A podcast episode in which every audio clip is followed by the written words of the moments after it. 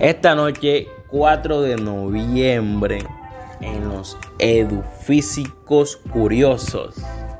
Aquí presentando Eduardo Guerra, acompañado de Angie Bayona y Erling Steven Espinosa, tenemos a una invitada especial que nos va a hablar de un tema bastante interesante, el cual son las fracturas y el tipo de fracturas. Quédate, que te va a gustar. Por favor, continuemos con la invitada. Muchísimas gracias, Eduardo Andrés, Angie y Erling, por esta invitación tan especial. Eh, bueno, mi nombre es Yamile Cecilia Guerra Jiménez, eh, soy fisioterapeuta. Eh, estudié en la Universidad Industrial de Santander en Bucaramanga. soy funcionaria de la Universidad de Santander UDES por muchos años, más de 15, casi 20 años fui profesora del programa de fisioterapia en diferentes cursos y eh, también eh, antes de radicarme nuevamente en mi ciudad natal, trabajé en Bucaramanga en diferentes centros de rehabilitación. El último en el cual trabajé se especializaba en atención de lesiones eh, osteomusculares y de todo lo que tenía que ver con el tema de fracturas eh, y de cirugías ortopédicas de baja, mediana y alta complejidad. Eh, durante 11 años eh, fui propietaria y también profesional de la fisioterapia en atención directa a pacientes de una IPS, que bueno, que por distintos motivos, dentro de ellos la crisis de nuestro sistema de, de salud, eh, tuve que tomar la decisión de, liquidarla, pero he continuado con, este, eh, digamos, tema de la fisioterapia y de, esto a través de mi función en la universidad como coordinadora de prácticas institucional de la Universidad de Santander en el campus Valledupar. Eh, hablar de fractura es hablar de una de las lesiones más frecuentes eh, que tenemos nosotros en las consultas de fisioterapia, en las instituciones hospitalarias, ya sea de orden público o, privado. Son lesiones que se pueden presentar en cualquier momento de la vida, son lesiones de las cuales tú no estás eh, exento de, padecerlas en algún momento. Eh, porque tú puedes presentar una fractura simplemente porque te resbalaste y te caíste en el baño, por ejemplo, o porque eh, de pronto te levantaste mal de la cama y tienes una condición patológica y se te puede generar una, fractura eh, por estrés eh, y por condiciones, porque tienes osteoporosis. Son diferentes las causas. Entonces es un tema que es muy común que ustedes como futuros educadores físicos pues se van a enfrentar a ellas eh, ojalá que con los cuidados que se tengan en la educación de, la población infantil y juvenil, pues no tengan que exponerse a esos casos, porque de verdad que eh, en ese momento eh, es muy importante tener claro qué es lo que hay que hacer. Y el primer tip que les voy a dar cuando ustedes estén ante una persona fracturada es mantener la calma. Ese es el primer tip y si tienen entrenamiento en primeros auxilios, organizar sus ideas, poder eh, tener en orden qué es, cuál es el paso a paso a seguir y también poder eh, organizar a las personas que están alrededor de esa, de, ese, de esa persona que se fracturó. Porque muchas veces eh, las lesiones son sencillas, pero se complican por atender mal o por ayudar mal a esa persona que está fracturada. Entonces, eh, yo sé que ustedes tienen muchas preguntas, aquí estoy yo para respondérselas en la medida de lo posible. Nuevamente, muchísimas gracias por la invitación y espero que este espacio sea de mucho aprendizaje para ustedes y para sus compañeros que, con el que van a compartir eh, toda esta conversación de este día. Bueno, Vamos a hablar sobre muy bien el tema de fracturas y tipos de fracturas, ¿cierto? Es un tema bastante interesante y abarca bastante, ¿cierto? Entonces, por eso tenemos a esta invitada para que nos hable a profundidad de este tema y nos brinde su conocimiento. Así que por favor, compártanos para usted en toda su carrera este, que ha vivido, qué es una fractura y cómo se ve, qué tipo de fracturas hay. Bueno, las fracturas es una de las lesiones más frecuentes que uno encuentra en las instituciones hospitalarias y también en los servicios de rehabilitación. ¿Qué es una fractura? Una fractura es cuando un hueso de cualquier parte de nuestro cuerpo sufre una ruptura. Esa ruptura puede deberse a diferentes causas. Esas causas pueden ser por eh, traumas directos sobre el hueso, puede ser eh, y esos traumas se pueden dar ya sea por caídas desde la propia altura, en actividades laborales o también por eh, efectos de fuerzas que se producen en actividades deportivas y también obviamente en accidentes automovilísticos, ya sea las más comunes son fracturas por causa de accidentes en motocicletas. Eh, los tipos de fracturas pues dependen de las causas y depende de la intensidad de la fuerza que se produzca sobre el hueso. Tenemos las fracturas eh, completas, que son cuando los fragmentos del hueso se rompen completamente. Tenemos las fracturas abiertas, que generalmente es cuando hay politraumatismo y es cuando al romperse el hueso, el hueso se expone al exterior y rompe la piel. Esa es una fractura abierta. Tenemos también las fracturas en leño verde, que son las fracturas comunes en los niños, eh, debido a que todavía eh, para ellos tienen cierta plasticidad los huesos y no hay una separación de, las fracturas óseas, de los segmentos óseos, perdón. Eh, las fracturas tienen una sintomatología característica. ¿Cuáles son estos síntomas? En primer lugar, el dolor. El dolor es un síntoma inequívoco. El segundo lugar, la deformidad que se presenta a nivel del segmento fracturado. En tercer lugar, también eh, la incapacidad funcional, es decir, la persona no puede mover ese segmento que tiene una fractura. Y por último, se puede presentar un entumecimiento o un adormecimiento de la zona. Eh, ¿Qué es importante cuando hay una fractura? En primer lugar, si no tenemos experiencia, si no tenemos un entrenamiento en primeros auxilios, es dejar a la persona en el lugar y en la posición en que está hasta que llegue un personal eh, entrenado del servicio de emergencias o una persona del área de, de la salud que pueda prestarle los primeros auxilios. Porque si nosotros no estamos entrenados y movilizamos a la persona, podemos generar un daño mayor eh, dependiendo de la zona, pues si hay una fractura a nivel de columna, pues podemos generar una consecuencia que más adelante puede ser en pérdida de movilidad de, esa, de persona eh, y también puede generar más daño. Eh, lo otro es cuando ya se tiene el personal en entrenamiento a cargo de la persona lesionada, pues se debe hacer una inmovilización de la fractura. Esa inmovilización de la fractura es de varios tipos. Eh, podemos hacer una inmovilización con vendaje, eso es cuando las fracturas eh, son eh, cerradas, es decir, que no hay desplazamiento y de zonas pequeñas, por ejemplo, un hueso, ¿sí? de pronto a veces una clavícula, se le puede colocar un vendaje y una escayola o un cabestrillo. Cuando son fracturas donde ya hay desplazamiento de los huesos, entonces pueden haber diferentes formas de hacer la inmovilización. ¿sí? Se debe eh, hacer por parte del médico especialista en ortopedia la maniobra de ubicación de los segmentos óseos alineados. Eso se puede hacer de forma cerrada o de forma abierta. Abierta significa cuando deben llevar a la persona a una sala de cirugía para poder hacer eh, esa maniobra de, ubicación. También podemos hacer la inmovilización de la fractura a través de un yeso o a través de una férula. Bueno, como pudieron escuchar, bastante interesante, un tema bastante, bastante extenso y muy complejo, ¿cierto?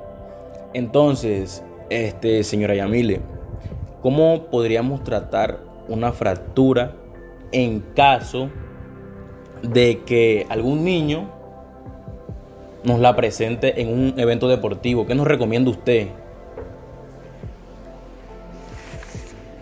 Bueno, las fracturas en los niños son muy frecuentes, ¿cierto? Son muy frecuentes, especialmente en actividades de tipo deportivo.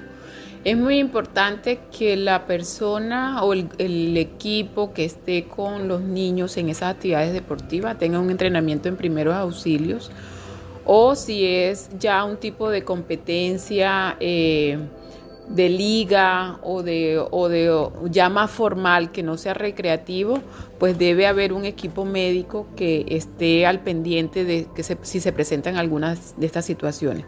Si por el contrario son actividades netamente recreativas, lo más indicado es que cuando el niño presente algún tipo de, de lesión evidente y que se manifieste por los síntomas que les mencioné anteriormente, el niño sea llevado inmediatamente a un centro hospitalario muy claro y bastante conciso, la verdad. Bueno, aquí otra pregunta. ¿Cómo se cura una fractura? Bueno, la sanación o curación de la fractura va a depender indiscutiblemente del tipo de fractura como tal, porque si es una fractura simple, que no hay desplazamiento eh, de los fragmentos óseos y que se hace una adecuada inmovilización, eh, pues la fractura va a, sanar más rápido, ¿verdad? Eh, hay factores que inciden en la, en la sanación de la fractura, pero eso se los voy a comentar más adelante. Cuando ocurre una lesión ósea, es decir, que hay rompimiento de, fragmentos óseos, se presenta unos eh, fenómenos fisiológicos que van a permitir que ese hueso fracturado sane. ¿Cuáles son esas, esos fenómenos o esas etapas? En primer lugar, cuando se rompe el hueso, obviamente hay un rompimiento de vasos sanguíneos. Ese rompimiento de vasos sanguíneos va a conllevar a un sangrado, a una hemorragia local en el sitio eh, de los huesos que se han roto. Cuando se produce esta hemorragia, esa, esa, se produce un hematoma y ese hematoma tiene que ser reabsorbido. ¿sí?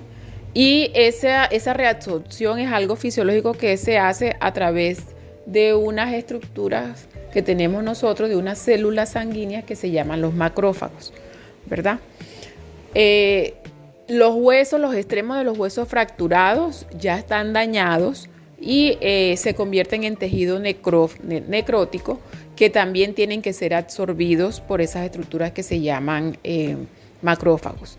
Alrededor de esos huesos fracturados se forma un hematoma ese hematoma, eh, a partir de ese hematoma, entonces eh, se va a haber un acúmulo de unos fibroblastos y esos fibroblastos son los que van a favorecer la formación de un callo óseo que no es el callo definitivo, sino es un callo óseo inmaduro, débil. Es decir, que eh, en esta etapa, de que son las primeras semanas después de la fractura, perfectamente la persona eh, si hace movimiento o hace carga de, peso sobre el segmento, en el caso de los miembros inferiores, se puede llegar a, refracturar.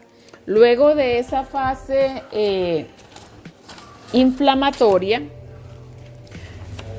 en donde se, forma eh, esa, como esa formación de tejido, viene la fase de fibrocartílago o de callo óseo blando, como les mencionaba eh, anteriormente. Seguido de esta fase de fibrocartílago o callo óseo blando inmaduro viene la fase de osificación y es cuando ese fibrocartílago ya empieza a osificarse progresivamente convirtiéndose en el callo, eh, ese callo en un hueso ya eh, más estructurado pero que todavía no está listo como para brindar el funcionamiento normal del segmento en mención.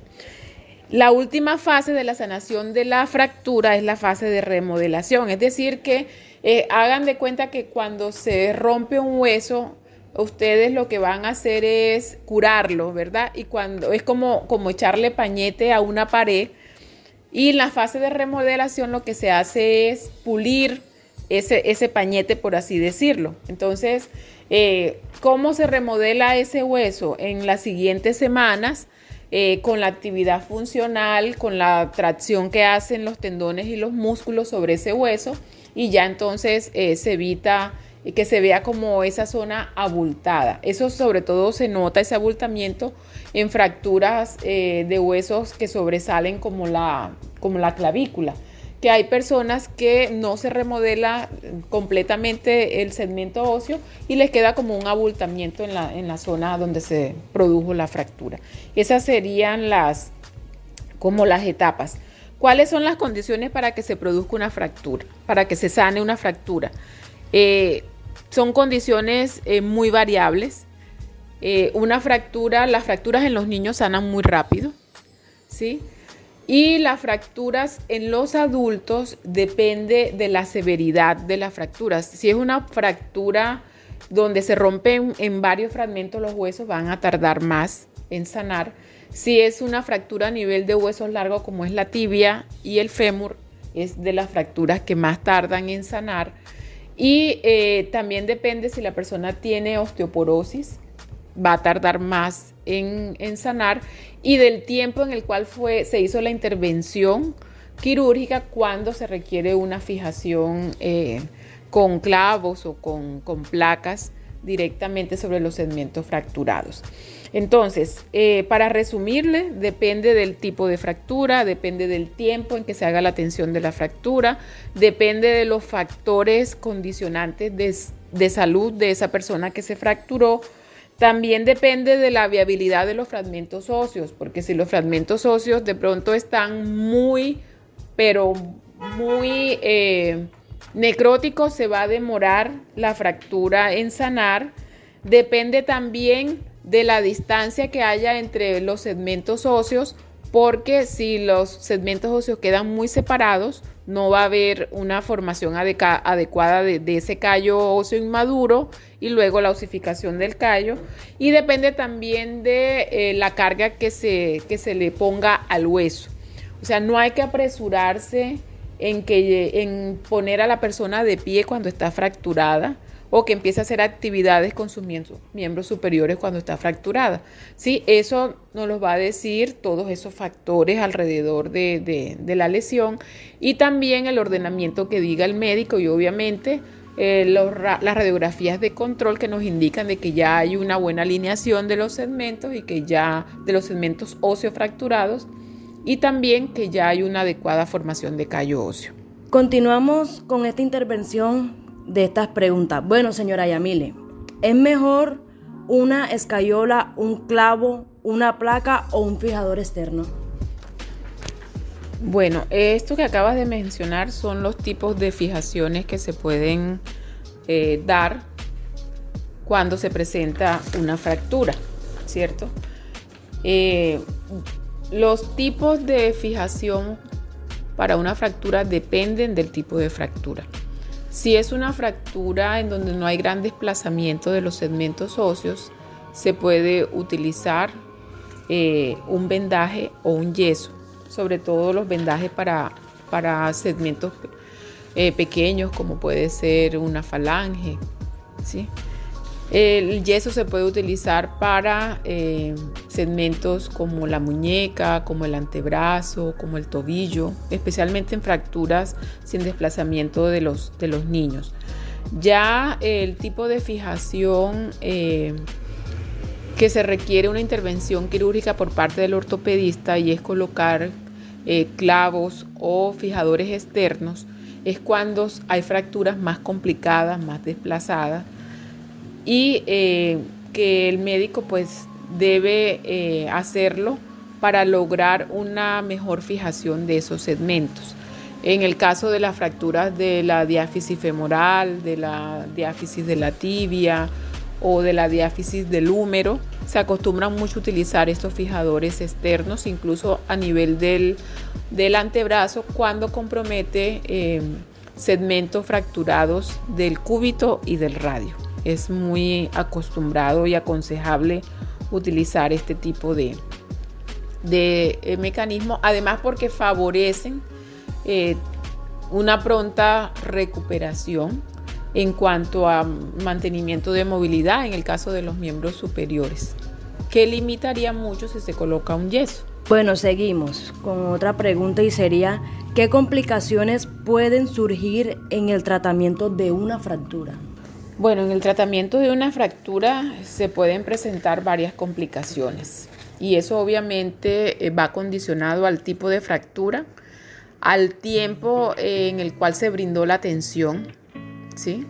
Eh, muchas veces el tiempo se puede retrasar debido a, pues, nuestro sistema de salud, autorizaciones que tienen que ver con, con las cirugías o también cuando se necesita autorizaciones para las fijaciones externas. Eso a veces puede retrasar un poco. O también porque eh, la persona se fracturó, de pronto no hay una deformidad, no se evidencia de que hay una fractura y pasa el tiempo y luego se presentan ese tipo de complicaciones. Eh, las más comunes, ¿cuáles son? La pseudoartrosis o la falta de unión entre los segmentos fracturados es la más habitual y es cuando eh, ese tejido fibrocartilaginoso o callo inmaduro no se convierte en hueso definitivo. Entonces queda ese, la unión de los segmentos fracturados es blanda y en cualquier momento, con cualquier actividad eh, que realice la persona, se puede volver a, lesionar, se puede volver a, separar esos segmentos óseos. Otra de las complicaciones es la consolidación inadecuada o, viciosa.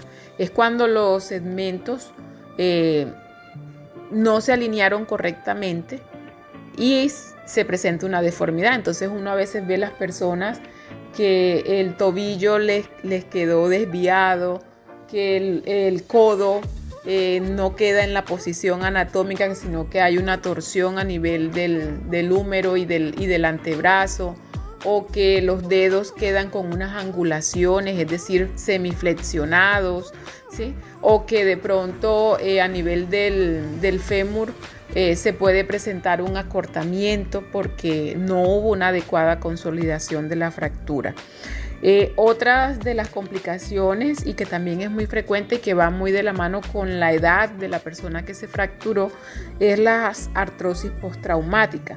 Es decir, que si una fractura compromete, por ejemplo, las áreas articulares, la propia articulación como tal, hay una pérdida de, tejido, de cartílago, y eso puede llevar a una artrosis en las personas. Es muy común, por ejemplo, en las fracturas a nivel de los cóndilos femorales o a nivel de los, de los platillos tibiales, también a nivel de las muñecas, sobre todo en las personas de, de edad se pueden presentar este tipo de complicaciones y que es lo denominado una artrosis postraumática. Cuando se presentan fracturas de la rótula, también se puede presentar también eh, una artrosis en ese, en ese sentido. Esas serían las complicaciones más frecuentes. De verdad que es muy interesante todo este tema sobre las fracturas, pero a continuación, señora Yamile, nos gustaría que nos brindara unas recomendaciones o unos consejos pues ya que nosotros somos los futuros educadores de educación física, sobre este proceso de cómo se debe tratar una fractura en los niños o en los jóvenes con cuales vamos a desempeñarnos en diversas actividades futuras. ¿Qué nos comentaría acerca sobre este tema? Bueno, para los licenciados en educación física, ustedes jóvenes que son futuros licenciados en educación física deben prestar muy mucha atención en esa población infantil que ustedes van a, tener a, su cargo. Eh, bueno, en, las diferentes eh, áreas donde se puedan desempeñar, ya sea en un colegio, en un, equipo de fútbol, en, ligas deportivas, en, un, sí, en diferentes eh, sectores donde ustedes se pueden desempeñar. Cuando un niño se fractura, eh, ustedes saben que los niños están en proceso de crecimiento, ¿verdad? En los extremos óseos hay unos, unas estructuras que se llaman los núcleos de crecimiento y que están abiertos hasta que el niño ya completa su etapa de crecimiento. Cuando la fractura compromete esos núcleos que generalmente se encuentran en los extremos de los huesos, se puede eh, frenar el crecimiento normal de los niños porque se daña esa estructura. Entonces, por eso es que es muy importante que ustedes como futuros educadores físicos den las instrucciones correctas a los niños ¿sí? Evitar de pronto sobrecargas en cuanto a los tiempos de entrenamiento y también hacer unos adecuados estiramientos antes y después de la actividad física. Ahora con este tema del fitness, muchos jóvenes también abusan de las cargas en los gimnasios, inclusive en las actividades deportivas que pueden hacer en sus casas. Hay muchos jóvenes que están haciendo eh, sus propios elementos de entrenamiento, pesas y demás, y en su afán de pronto de, tener un cuerpo más perfilado y con mayor volumen pueden exagerar las cargas. Ustedes como educadores físicos es muy importante esa educación que se le deben dar a los niños y también a los padres de familia ¿sí? sobre cuáles son las cargas que deben manejar los niños, porque eso también puede generar una fractura. No solamente una fractura, sino también una lesión de tejidos óseos, este, blandos, perdón, que muchas veces es más doloroso que hasta la misma eh, fractura y más incapacitante. Otra de las complicaciones, y ya esta es la última que voy a mencionar, es el daño que se puede presentar en los huesos por una infección.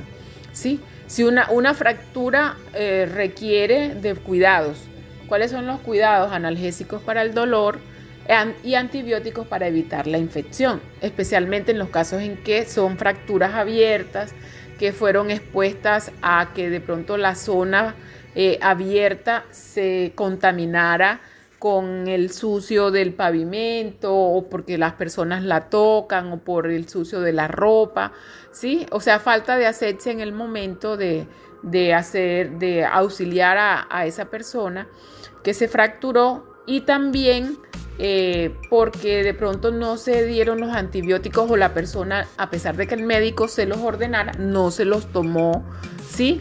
En el tiempo y en las horas. Eso es algo muy importante porque muchas veces eh, las infecciones se presentan es por falta de seguir al pie de la letra de cómo tomarse los medicamentos. Si el médico dice que es cada 8, cada 12 horas, por 7 o por 14 días se debe conservar ese esquema de manera estricta y estar atentos a los signos de alarma. ¿Cuáles son los signos de alarma de una infección? Enrojecimiento de la zona, ¿cierto? Eh, en casos graves, la persona puede presentar fiebre, puede presentar escalofríos, ¿sí? Y puede presentar pus, salida de pus por eh, la, zona en que, se, se tiene la herida. En los casos más graves, la infección puede convertirse en una osteomelitis. ¿Qué es una osteomelitis? Una osteomelitis es una infección del hueso que puede conllevar a que esa infección pase al tejido sanguíneo y convertirse en una complicación más grave que es una sepsis o una septicemia y que convierte a esa persona en, riesgo o hay un riesgo para que esa persona pueda eh, pues, fallecer si no se atiende a tiempo ya con unos antibióticos más fuertes, más de amplio espectro, eh, esa, esa infección.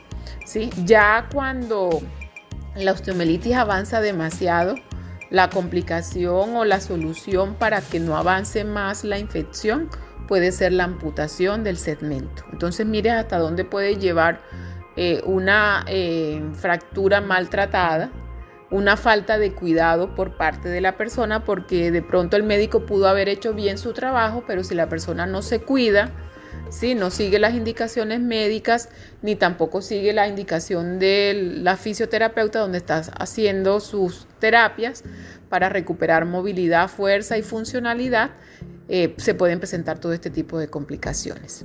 Eh, muy buena toda esta información que nos acaba de brindar la señora Yamile Guerra, eh, especialista en fisioterapia. Ah, pues a continuación vamos a hacerle una pregunta sobre de cómo es el proceso de rehabilitación de una fractura y, cómo sería la comparación entre una persona natural y una persona que eh, practica el deporte, cómo sería el proceso de recuperación. Bueno, la rehabilitación de una persona que haya sufrido una fractura depende indiscutiblemente del tipo de fractura y del tiempo en que se haya dado la sanación de la fractura. Eh, los médicos especialistas en ortopedia y traumatología eh, ahora eh, indican una rehabilitación temprana de la fractura. Esa rehabilitación inicia desde que el paciente o la persona aún está en la clínica. ¿sí? ¿Por qué? Porque es importante conservar la movilidad de los segmentos distales y proximales al foco de la fractura. Eso es importante.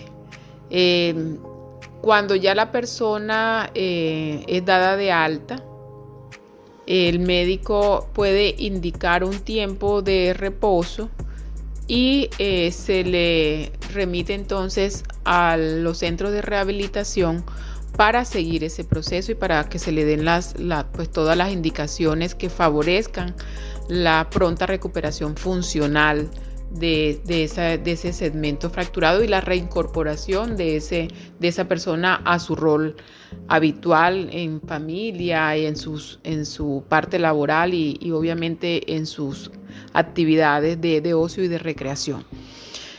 Eh, ¿En qué consiste la rehabilitación? La rehabilitación consiste en hacer una valoración completa del paciente, una, una valoración integral, ¿verdad? Porque el hecho de que te fractures una pierna, una mano, eh, un, antebrazo, no es el segmento como tal. O sea, ese segmento sí está lesionado, pero te va a afectar toda tu mecánica corporal como tal.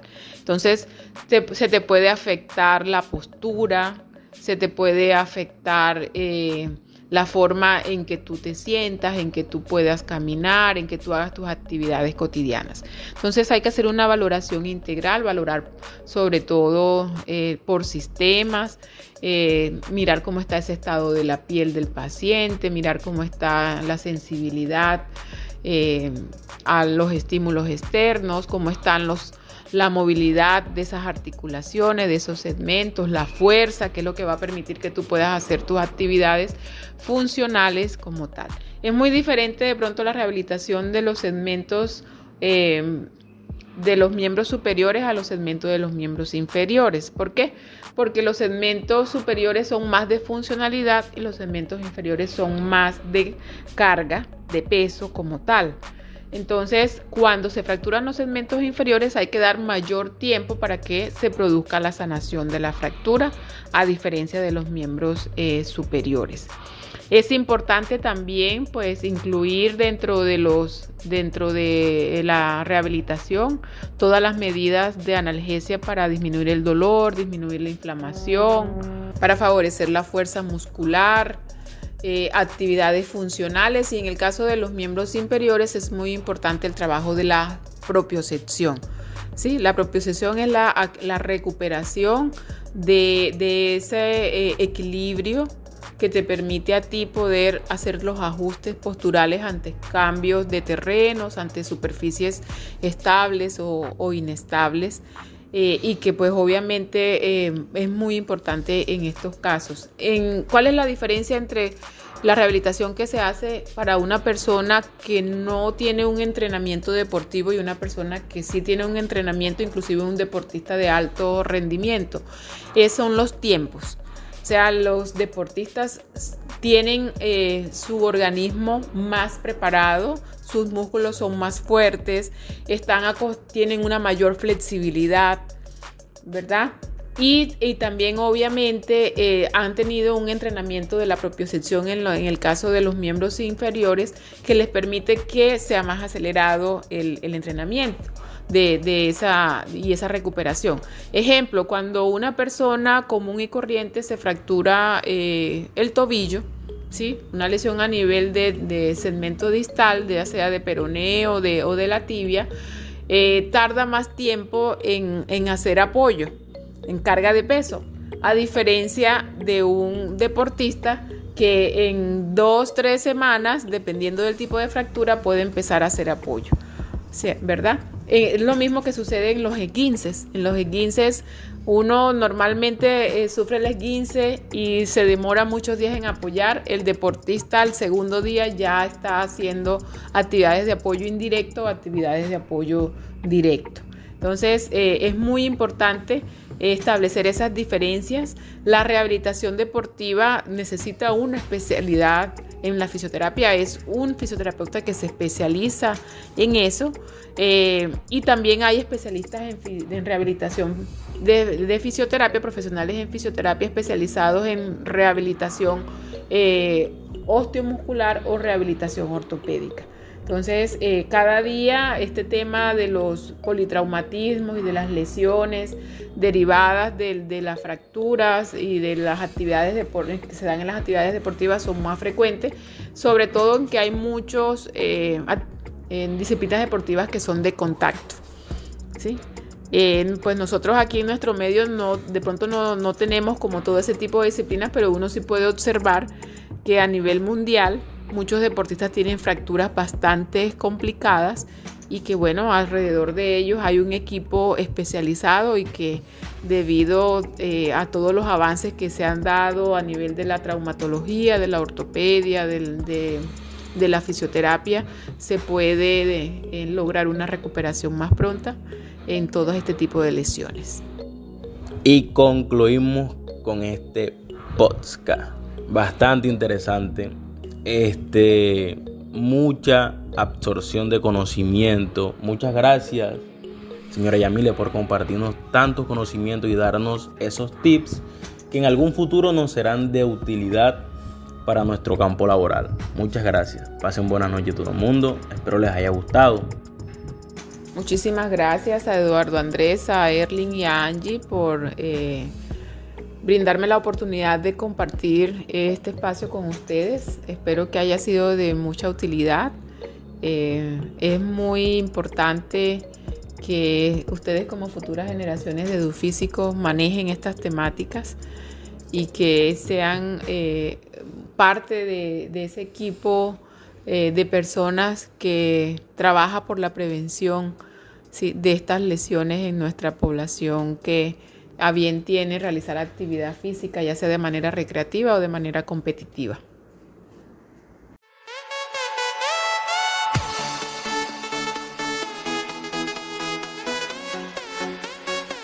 Atención a todos, para disfrutar de lo que se viene cumple los siguientes tres pasos.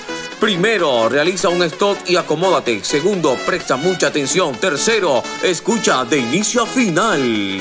De esta manera, sean todos bienvenidos a este espectacular podcast educativo Unipamplona y nos vamos al aire en 3, 2, 1, al aire.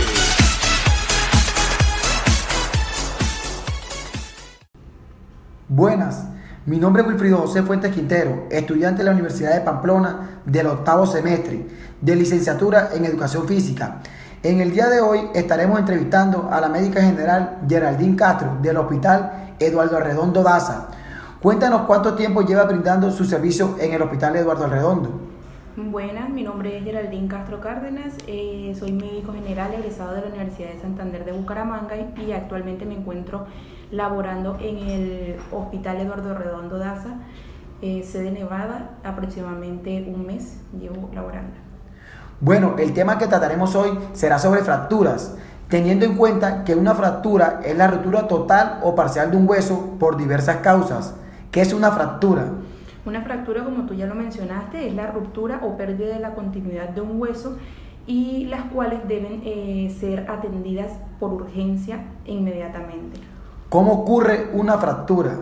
Existen diversas causas eh, de una fractura, entre estas enfermedades degenerativas como la osteoporosis, traumas, ya sea por accidentes automovilísticos o lesiones deportivas. ¿Cuáles son los síntomas de una fractura?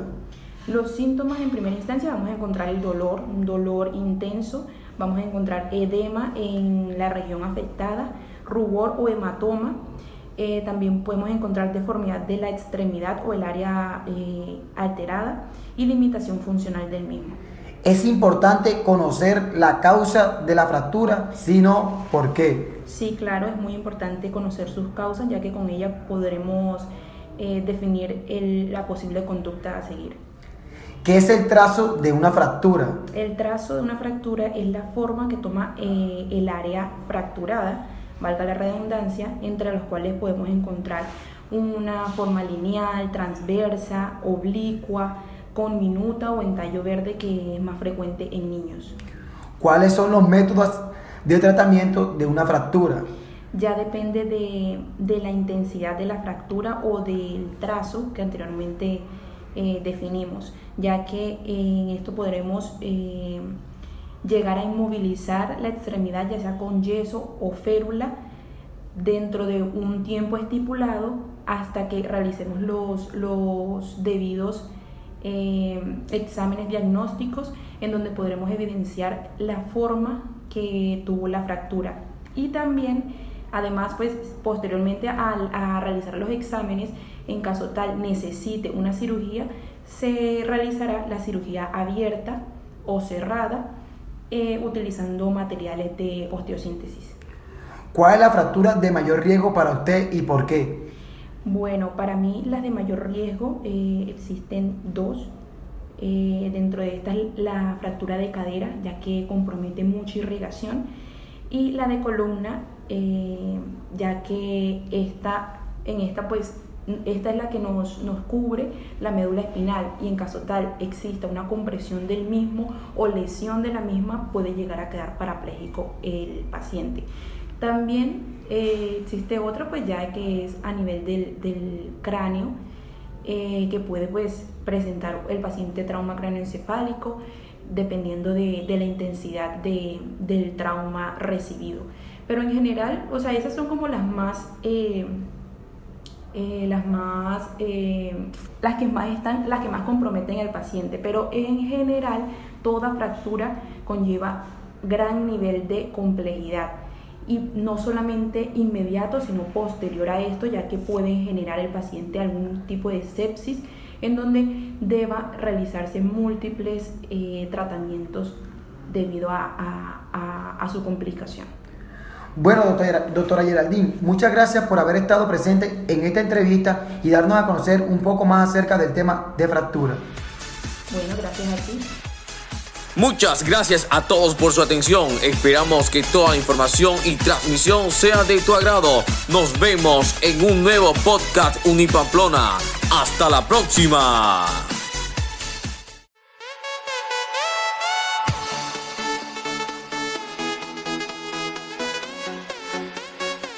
Atención a todos, para disfrutar de lo que se viene cumple los siguientes tres pasos.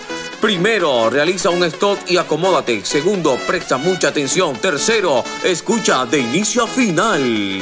De esta manera, sean todos bienvenidos a este espectacular podcast educativo Unipamplona. Y nos vamos al aire en 3, 2, 1, al aire.